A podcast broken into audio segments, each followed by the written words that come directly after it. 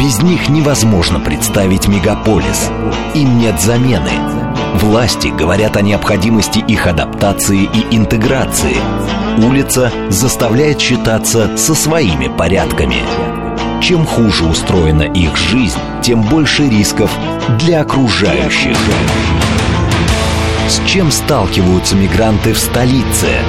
Зачем они нужны Москве? Жизнь мигрантов изнутри. Программе Вадима Кожаного «Не граждане». Программа предназначена для лиц старше 16 лет. Добрый вечер, Москва!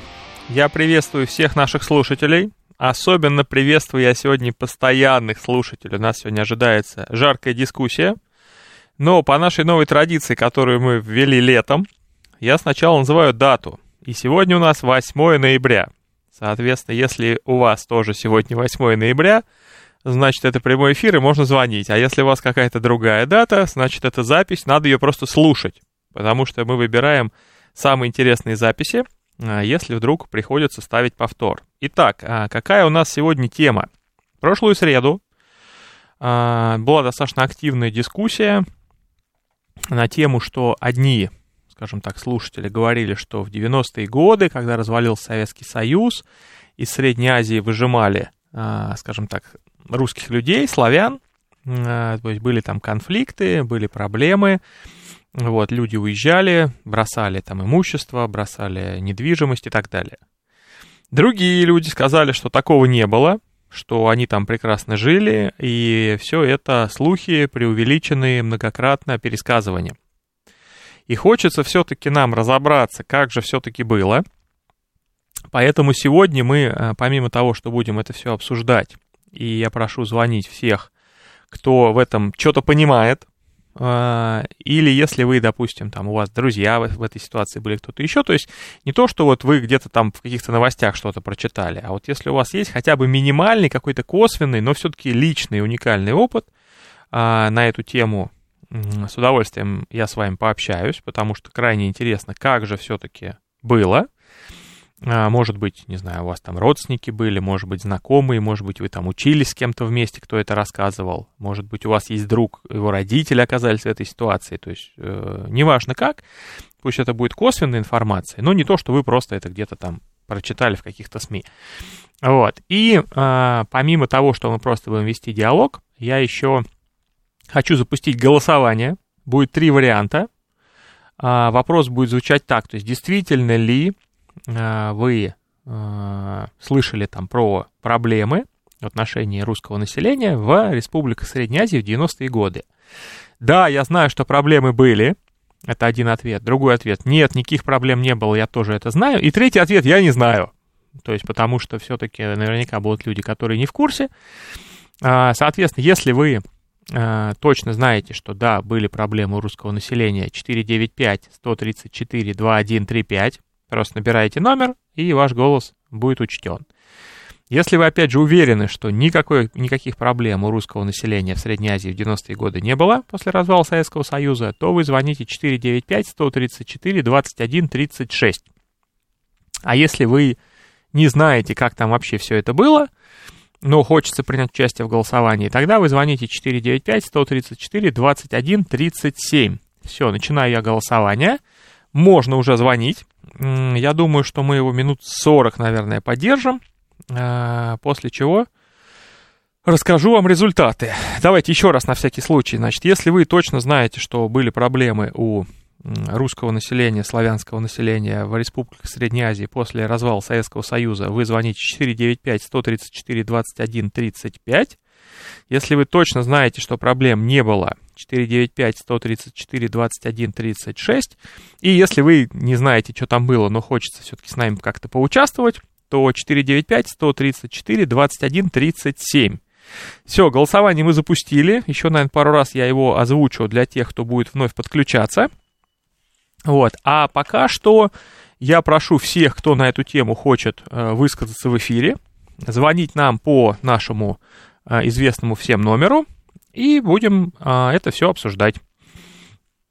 Добрый вечер, вы в эфире. Да, Вадим, приветствую, на линии, спасибо за эфир.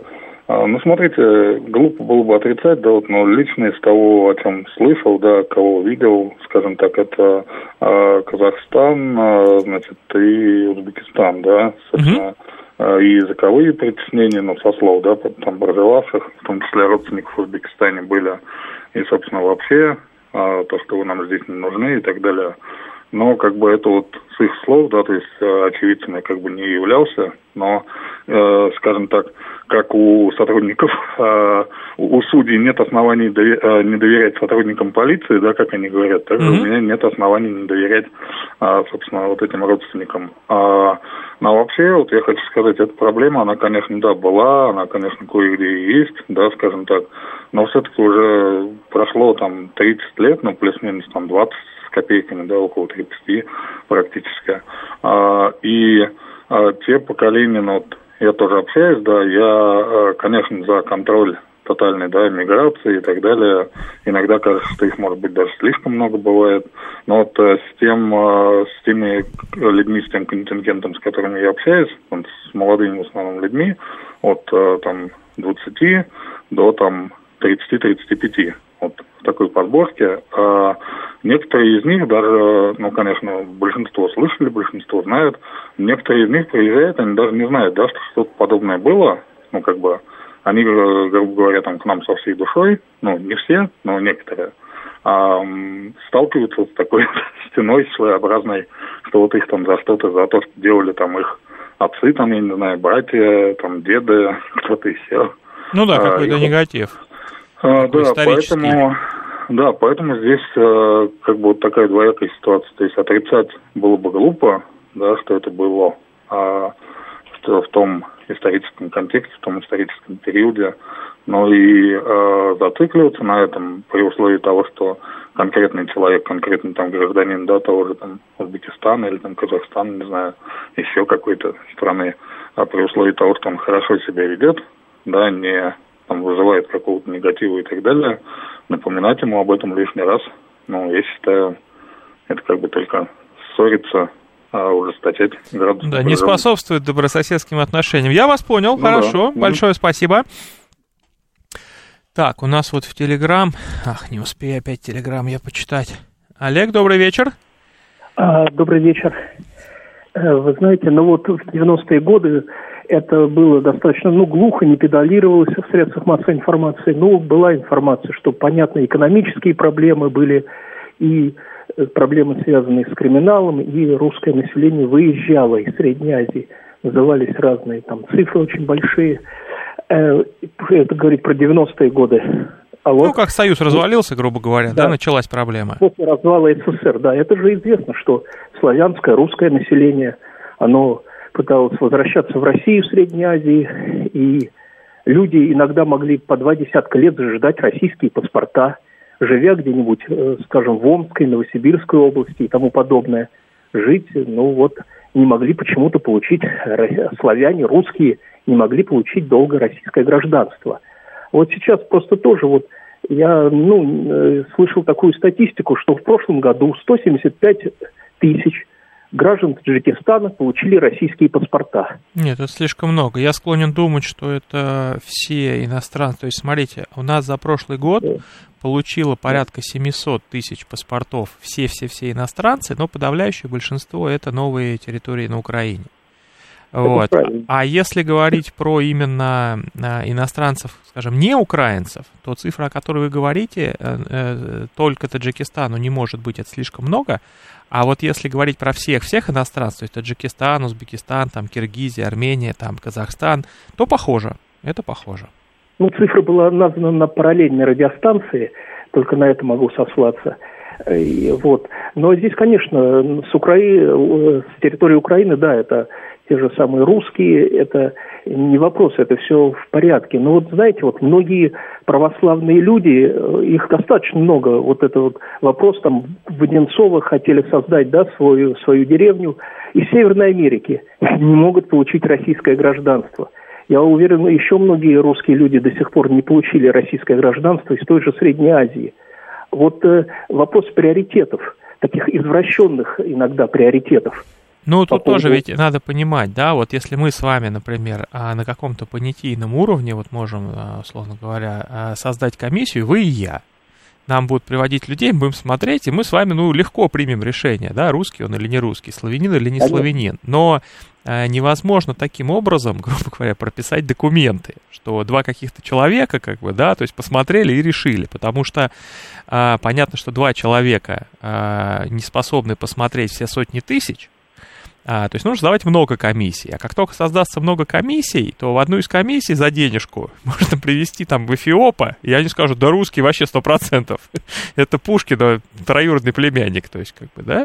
Вот, то есть поэтому а, прием гражданства в этом смысле, да, то есть это всегда вещь какая-то регламентированная. И как регламентировать, да, вот а, именно вот момент, что человек русский, ну вот до сих пор как-то до конца непонятно. Ну, конечно, в идеальном варианте коррупция вот э, в, в этой миграционной сфере должна бы выжигаться каленым железом, но вот опять все-таки какие-то формализованные факторы, национальность, русский человек, язык, мы, грубо говоря, увидим, если это человек из кишлака среднеазиатской, да, и а, плохо говорящий по-русски, и русский человек, хорошо говорящий по-русски.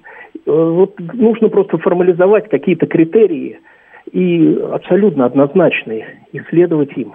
Ну, согласен, согласен. Большое спасибо за звонок. Спасибо. Добрый вечер, вы в эфире. Да, здравствуйте. Ну, здравствуйте. Ну, во-первых, я хотела сказать, да, не про мой личный опыт. У меня а, довольно близкие знакомые а, приехали в 2004 году из Туркменистана. Угу. А, причем, ну, женщины, ну, девушки там, как сказать, молодые, да, и э, вот, ну, то есть на 2004 год они приехали не потому, что их там в Туркменистане притесняли, вот, а потому что действительно были там низкие зарплаты, то есть они приехали в Москву для того, чтобы здесь ну, как сказать, неплохо жить. Угу. Ну, жить лучше, ну, скажем, скажем так. так жить, да. Ну, то есть, да, экономическая, совершенно нормальная экономическая миграция, то есть не национальная. Ни слова они не говорили о том, что там кто-то их притесняли, или там семьи их, да, у одной Э, папа мама русский, у другой э, папа туркмен, мама русская. Ну, то есть э, так, такая совершенно себе нормальная ситуация. Вот. А по поводу того, о чем сейчас говорили, по поводу коррупции, еще у меня есть знакомая, она француженка, но за, замужем за русским, но она не хочет получать российское гражданство, и периодически ей там приходится продлевать этот, этот вид на жительство. Ну, и она приходила, ну, мы с, ней, мы с ней работали в офисе, да, вместе, и вот она приходила и рассказывала, вот как так? Вот я француженка, мне приходится в общей очереди стоять там типа вот с этими азиатами. Ну, э, совершенно вы правы. Должен быть формальный признак. Да, не потому что один там азиат, один туркмен, один француз, один там славянин. Вот как немцев э, в 90-е годы э, принимали всех по, по признаку того, что они доказывали, что у них в роду есть немцы. И казахов, и поволжских, и всех. Ну, то есть, как бы не, не глядя на они родились. Есть формальный признак, там родственники до третьего поколения, немцы. Пожалуйста, приезжайте, ассимилируйте и живите. Ну, то есть вот как, как такая вот, такой опыт личный. Угу. Большое спасибо. Добрый вечер, вы в эфире. Да, добрый вечер, Дмитрий. А, вы знаете, а вот если мы а, гордимся своей культурой, гордимся своей страной, наверное, вот на фоне вот всех волонтерских движений мы должны помочь жителям, гражданам бывшего Советского Союза а, лучше узнать нашу культуру и лучше говорить на нашем языке. А вот так вот говорить, что вот французы это вот ООО, а вот из Средней Азии это из кишлака, а самим при этом не уметь, условно говоря, обои поклеить или плитку положить, это тоже несколько странно. Вот. Все-таки давайте людей, не их вина, что, может быть, уровень образования после развала Советского Союза не такой, как нам хотелось бы. Более того, это в чем-то наша вина, потому что от, э, именно от наших э, всех передряг из-за наших передряг разбежались все вот эти наши бывшие союзные республики. Ну, да. И уровень жизни и образования там упал. Поэтому здесь наш исторический долг в чем-то, да, помочь людям преодолеть этот культурный барьер. Дмитрий, я с вами согласен полностью. Более того, мы же понимаем, что Союз развалился из Москвы, да, а не, не из кишлаков. То есть здесь были приняты все эти решения, потом собрались в Беловежской пуще, и получилось как получилось. Хотя те же самые референдумы в том же Таджикистане как бы прошли, что не надо союз разваливать, давайте все оставим как есть.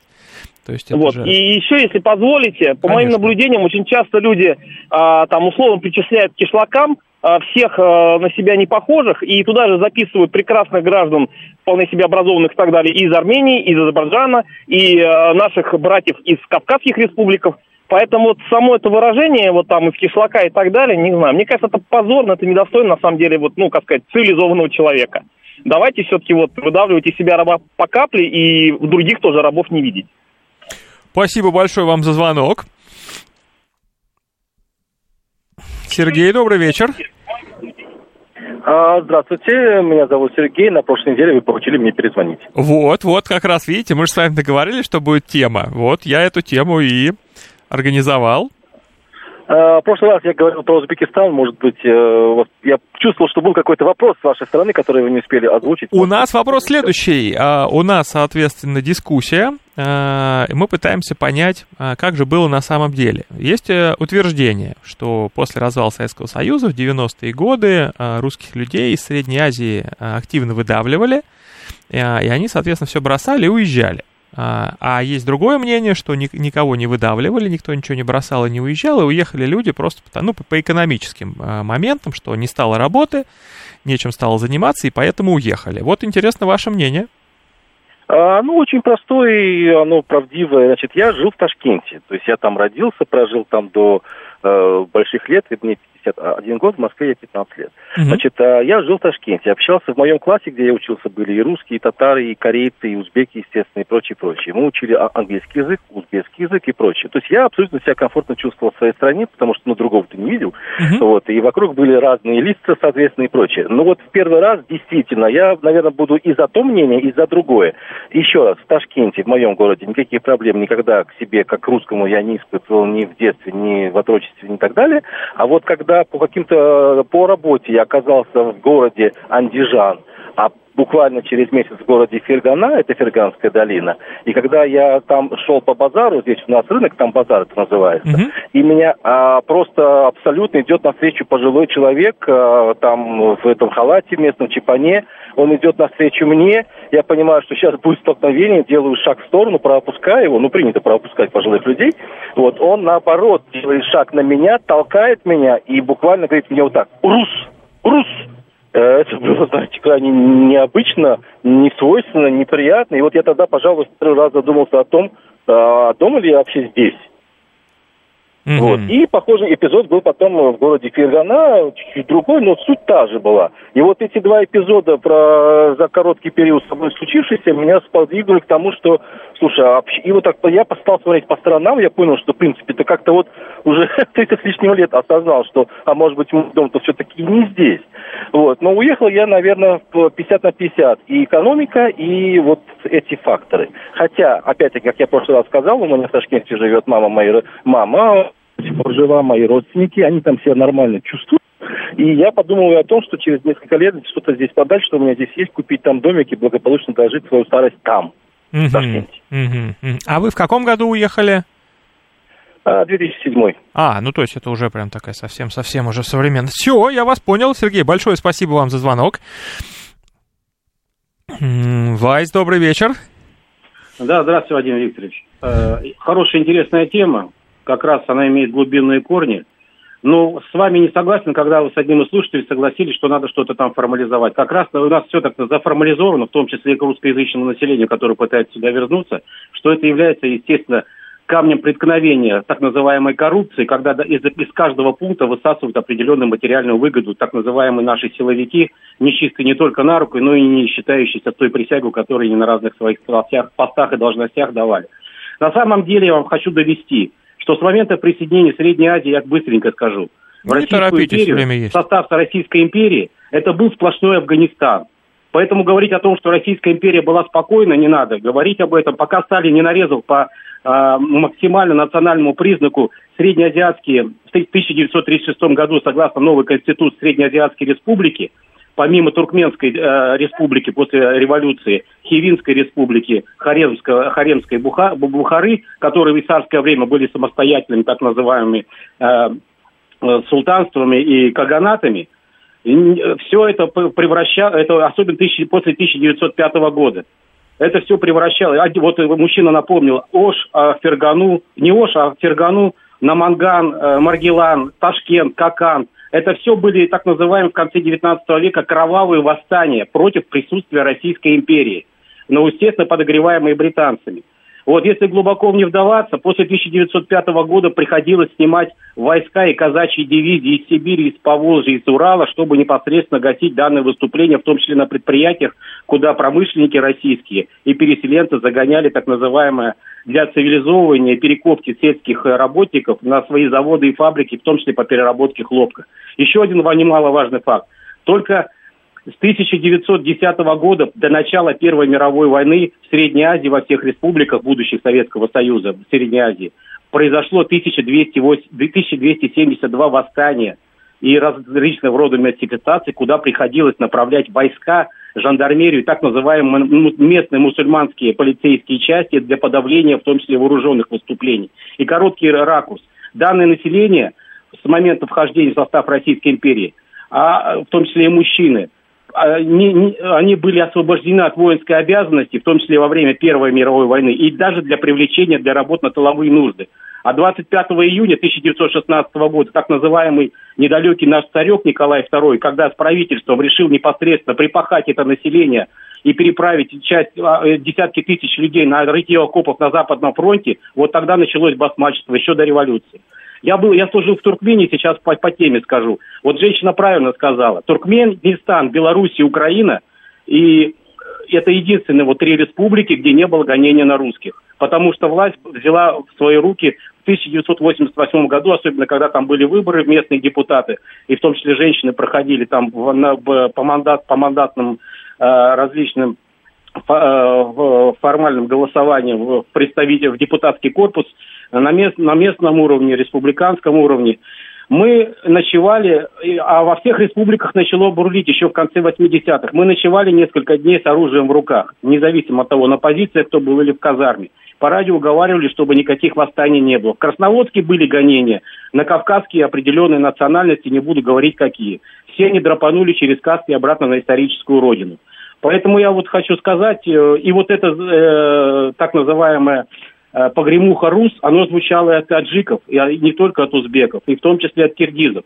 Э, и у нас в войсках приходили ребята уже, когда на год меня служили младшие, это, это ощущалось. Вот такая э, э, ксенофобия э, русофобская. Поэтому действительно это бурлило. А про родственников я хочу сказать. Вот в 90-е годы многим повезло, которые драпанули из Узбекистана, продали свои за бесценок максимум по 500 долларов, например, в Наваи, там, в других городах – Э, трехкомнатные квартиры по 500 долларов, в российском посольстве, будущей Российской Федерации, им повезло. Раздавали паспорта русскоязычному населению налево и направо, и многие благодаря этому российское гражданство... То есть успели как бы, да? Да, успели. Но хочу предупредить, все те, кто потом из Узбекистана у меня из родственников приехал, не обязательно в Москву, и не только по экономически. Многие русские там и остались, особенно старшее поколение. Это очень квалифицированные, очень образованные люди. Но, тем не менее, все, кто процедил про, про, проходил дотошно те процедуры, которые непосредственно нужно педантично проходить, в том числе пересечением границы, для получения российского гражданства все получили гражданство без всяких препон, без всяких взяток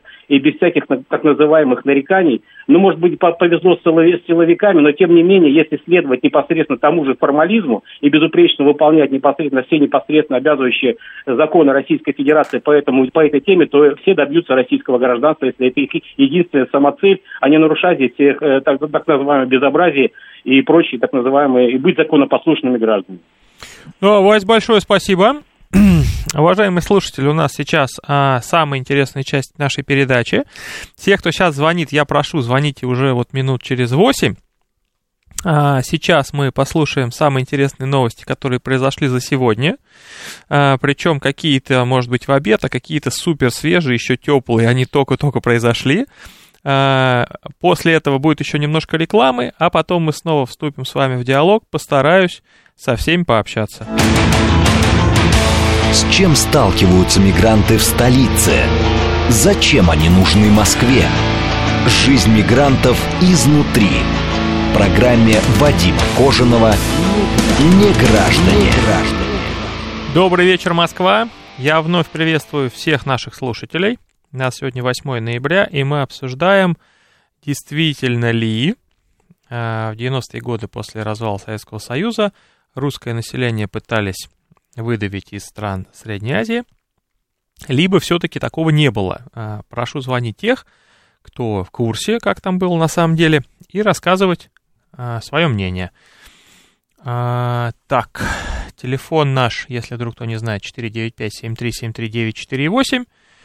А, смело набирайте и пообщаемся. Ростислав, добрый вечер. Добрый вечер. Где-то в 93-м я помог здесь в Москве кое в чем одному русскому беженцу из Таджикистана, хотя мог бы не помогать, но государство для таких не сделало тогда ничего. А вопрос, Вадим, вот у вас контакты с азиатскими диаспорами есть же здесь, с их э, лидерами. А поспрашивайте, мне вот интересно, есть ли условные олигархи среди них, и есть ли у них какие-то вложения в ту же Францию? Я почему спрашиваю? Я читал, что наши иммигранты в Париже шепнули малохольному Макрону, что условные российские мужья тренеров по гимнастике как-то связаны с активностью СВР НТРовских в Европе, в частности во Франции, и что при управлении НТР в Ясенево есть якобы отдел, курирующий инвестицию в Европу российских олигархов. Может, они что-то про это слышали. А еще хочу сказать, вот вы говорите, Франция, там, Россия, почему-то в доме олигарха Куз... Кузьмичева в Париже нашли россыпи евро, а не рублей. Так в какую страну он больше верит и какую страну он больше уважает? Спасибо. Спасибо и вам. Владимир, добрый вечер. Здравствуйте. Здравствуйте. Я Владимир Скантемировский. Ну вот у меня как раз родственники э, в Ташкенте были, родственники в Баку были и в Прибалтике остались. Вот, поехали они на, на начало прям при советской власти, поднимали там в Баку, э, тетка леч, лечила, главный этот э, педиатр была Бросила все, квартиру, все, ли, лишь бы уцелеть, чуть не зарезали. Даже соседи отобрали все, которых она лечила и так далее. А, Это получается Азербайджан, да, правильно у нас? Да, да, да. Угу. А в Ташкенте, я даже когда приезжал туда э, в 67 году, дядя у меня был там очень такой, он геологом был и ответственным человеком был, и мы когда с ним выезжали из Ташкента, он брал с собой оружие, пистолет ТТ. Он говорит, без этого нельзя, потому что мы говорит, сейчас отъедем, если где за, заночуем, говорит, ну просто зарежут и все. Говорит, я говорю, кто? Он говорит, бас, басмачи. Вот, а теперь дядя, начальник порта в Клайпеде был, дядя Костя Ананьев, это гвардеец, орденоносец, и вот когда мы с ним шли э, в 68 году на рынок в Клайпеда, он говорит, ну, пойдем, говорит, посмотрим, что, говорит, нам эта бабулька, говорит, фашистка предложит. Я говорю, дядя я говорю, так же нельзя. Я говорю, да они же фашисты, фашисты недорезанные. А когда я приехал в Бахмач в 15 лет на Украину э, к друзьям отдохнуть, вот – меня, мы там убегали, меня там чуть не, не сбили, а я говорю, в чем дело? говорю, я здесь никого не знаю, только приехал. Они говорят, да ты кацап вонючий. Я говорю, а что это такое? Говорят, козел. Это было в порядке вещей. Дед у меня, когда оступал в Киеве, когда, говорит, отдавали Киев, до 60% оставалось хохлов, просто оставались. Я ему не верил, но сейчас я верю. Предателей, говорит, было очень много. Вот при, при, примерно я поделился тем, что знаю. Угу. Владимир, большое вам спасибо. У нас сегодня прям действительно как-то живо и хорошо. С одной стороны, у нас всегда так вот, у нас Александр улыбается и говорит, что да, но мне сегодня прям нравится. Давайте хоть немножко почитаю смс а то даже неудобно, люди же пишут. Гудожников пусть позвонит и расскажет, зачем он переехал из Казахстана в Россию. Пусть позвонит, я, правда, не знаю, кто это, но не вопрос. А так, я в 88-м дембельнулся, был Карабах, но про на русских не слышал. А вот потом началось Прибалты, Казахстан, Западная Украина. Нигде не любят москвичей и в России не любят. Это я по армии помню. Так, Александр, добрый вечер.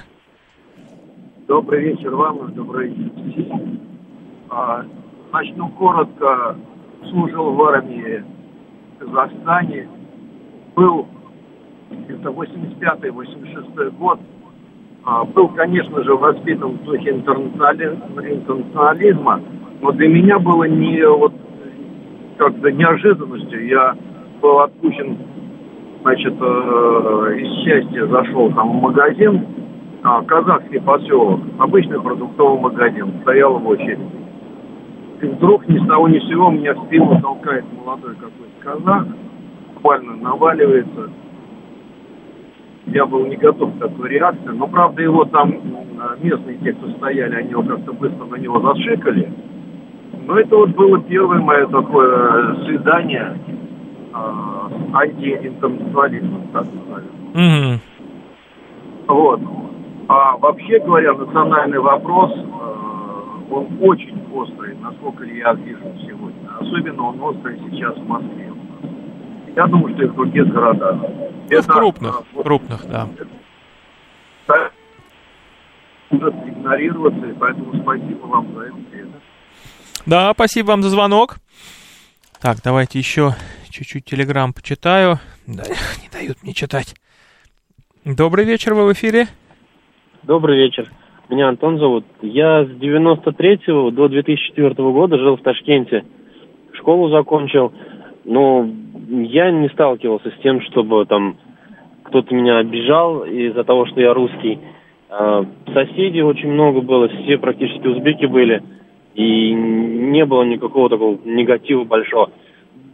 После уже там 2000-го молодежь, э, ну, ровесники мои, от них так бывало проскакивало, а вот э, все взрослое население очень хорошо относилось. Но проскакивало, вот опять же, допустим, если говорить про эту молодежь, это скорее как-то вот, ну, со злостью, или это как скорее как вот подкол какой-то? Ну, нет, ну, это было со злостью, именно вот от каких-то таких вот совсем эм, прям, прям от мальчишек, да, то есть езжай в свою Россию, говорили. Угу. А, ну, от вот э, соседей у меня прям очень хорошие воспоминания.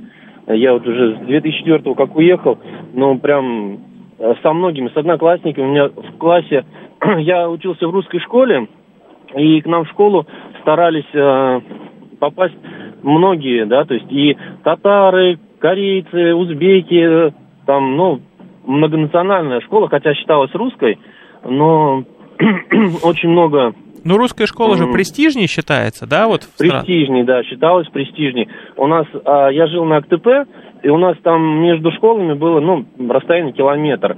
Ну, и многие своих детей там, ну, узбекки даже, пытались а, а, устроить в русскую школу, чтобы они знали русский, а, и образование было лучше.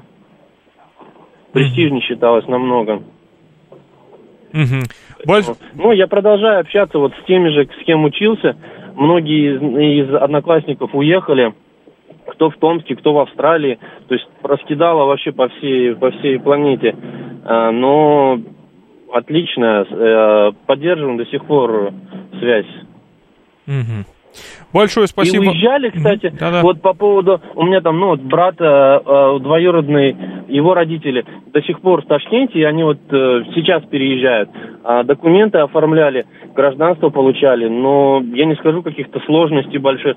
Они там за полгода все оформили без проблем. Ну вот опять же, я сталкиваюсь с тем, что если люди нормально ко всему подходят, и вот опять же нам сюда в студию звонят и говорят, что если все делать, как говорят, все получается. Ну да. Ну, да. ну, у меня не было узбекского гражданства, я был как лицо без гражданства. Были свои сложности в этом. Я родился в Новгороде, и в 93-м, вот когда мы переехали там в начале года, и я как э, после развала считался, я проживал на территории России, и мне не давали узбекского гражданства, ну, я как бы и не подавал. Ну, были сложности, невозможно было в институт на бюджет поступить после школы, там, ну, и всякие такие мелочи. Но в целом, в целом никаких таких, ну, прям грандиозных сложностей не было из-за этого. Ну, и это мне помогло а, получить гражданство российское, я там через посольство получал. В посольстве, конечно, были очереди, там записи, как раньше, не какой-то электронной очереди, а на бумажках какие-то там... Ну да, каменный вперед. век, да. Да, да, да. Но в любом случае это было реально. Большое спасибо вам за звонок. Спасибо. Спасибо. Добрый вечер, вы в эфире. Алло, добрый вечер. Меня Владимир, мне 63 года, я с 2005 года гражданин России, до этого родился и вырос в Казахстане, ага. в русскоязычном городе. Вот что я могу сказать? Я учился, город у нас э, был в основном э, промышленный, это на западе Казахстана. И по э, с населением как таковых проблем вот с детства я не помню, что в молодости таких националистических, ну, грубо говоря, только, может быть, бытовые, ну, Нет, у нас два дома по 180 квартир, и вот в двух домах жило всего две семьи казахских. А, то есть у вас русскоязычный были... город получается? Да, получается. Этот, но дело в том, что вот я просто сравниваю, когда я закончил институт железнодорожный, и мы с друзьями, у нас был бесплатный билет по, по Казахстану один, один можно по Советскому Союзу. Это был 81 год. Мы поехали в Таллин. И вот представьте, вот для меня, как, э, так сказать, что уроженца Советского Союза, вот мы приехали в Таллин, хотя нам говорили, это за граница. И вот я столкнулся, вообще ужас. Во-первых, мы пришли, мы втроем были, ну, представьте, 20 лет парни. Пришли, мы сели в бар, нас никто, мы говорим на русском, нас никто не обслуживает.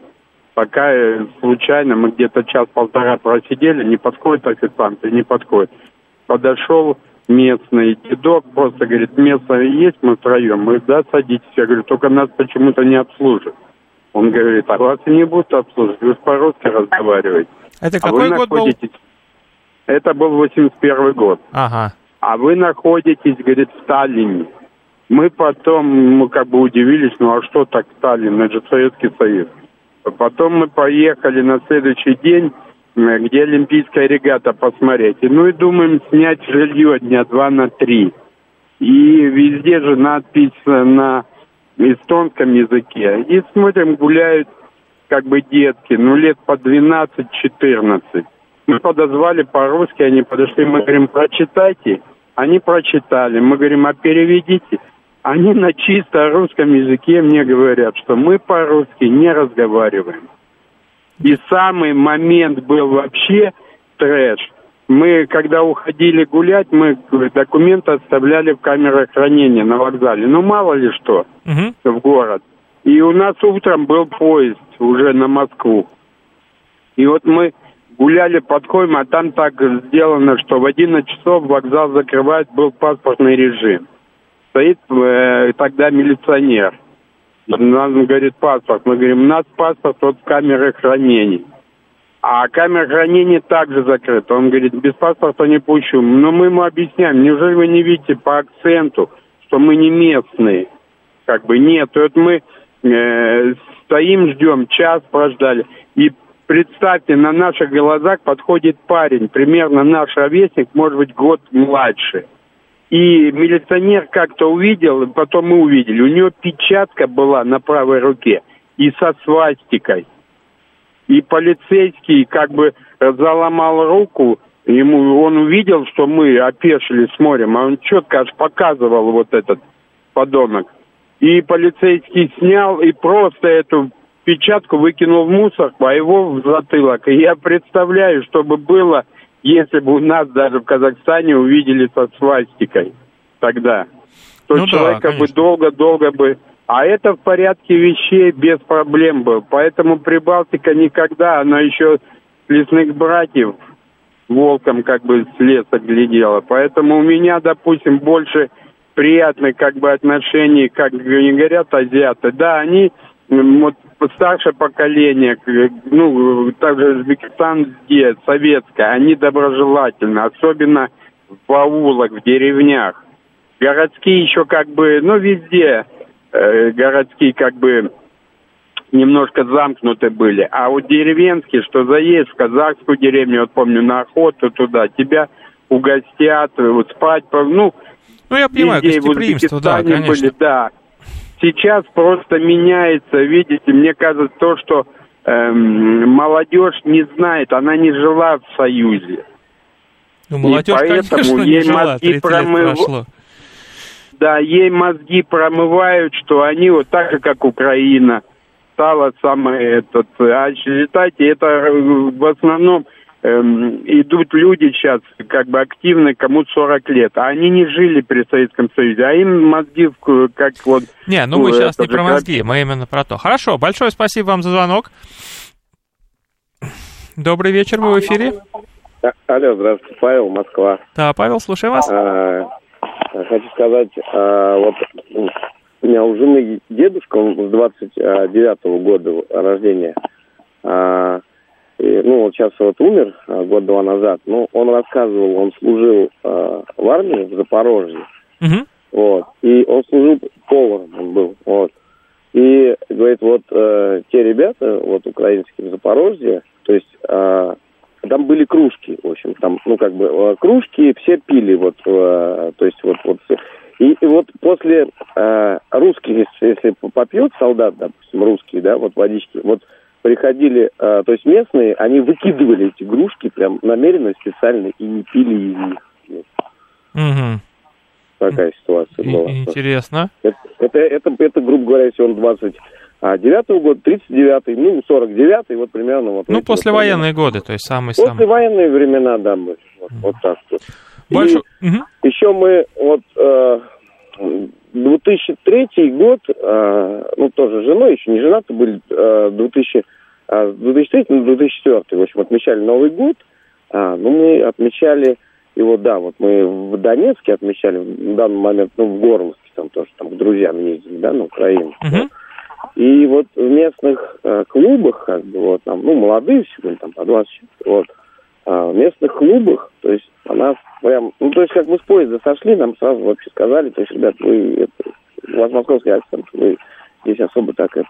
Аккуратнее как бы, да? Аккуратнее не говорите, да, и местных клубов прям такие ребята вот в кепках такие, как бы, вот такой, ну, как бы а- а- а- а-ля бычье 90-х, вот. А, прям вот прям нас видно, прям на, мы просто минут 10 там побыли и ушли, просто невозможно было. Вот так. Мгм. Я понял, очень интересно, спасибо. Добрый вечер, вы в эфире. Да, здравствуйте. Здравствуйте. Владимир. Очень приятно. А, В конце 80-х, где-то 89-й, 88-й год был в Прибалтике. Я, соответственно, 73-го года рождения. Был я с матушкой, с матерью. Ну, типа экскурсии ездил. И, и, и, и, ну, лет 15, получается, не было. Вот. Лет 15. Лет 15. И ходил я, в Риге я был, в Риге. Я все путаю, Латвия, Литва. Латвия, это кажется.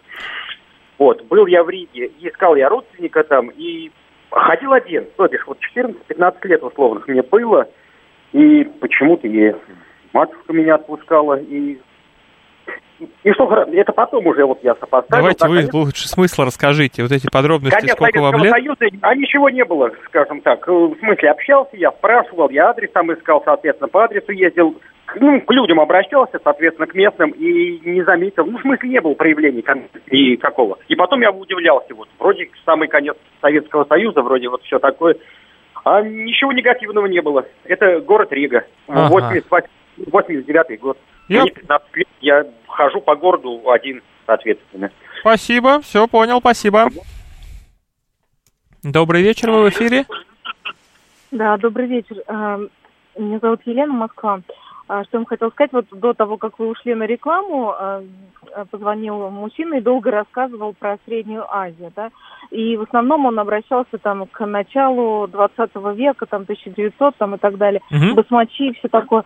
Но дело всё в том, что вот, например, Великая, Великая Отечественная война, она все карты перемешала, потому что очень большое количество русского населения, да, а, русского там Москва, Ленинград, поехали туда, в Среднюю Азию, в эвакуацию.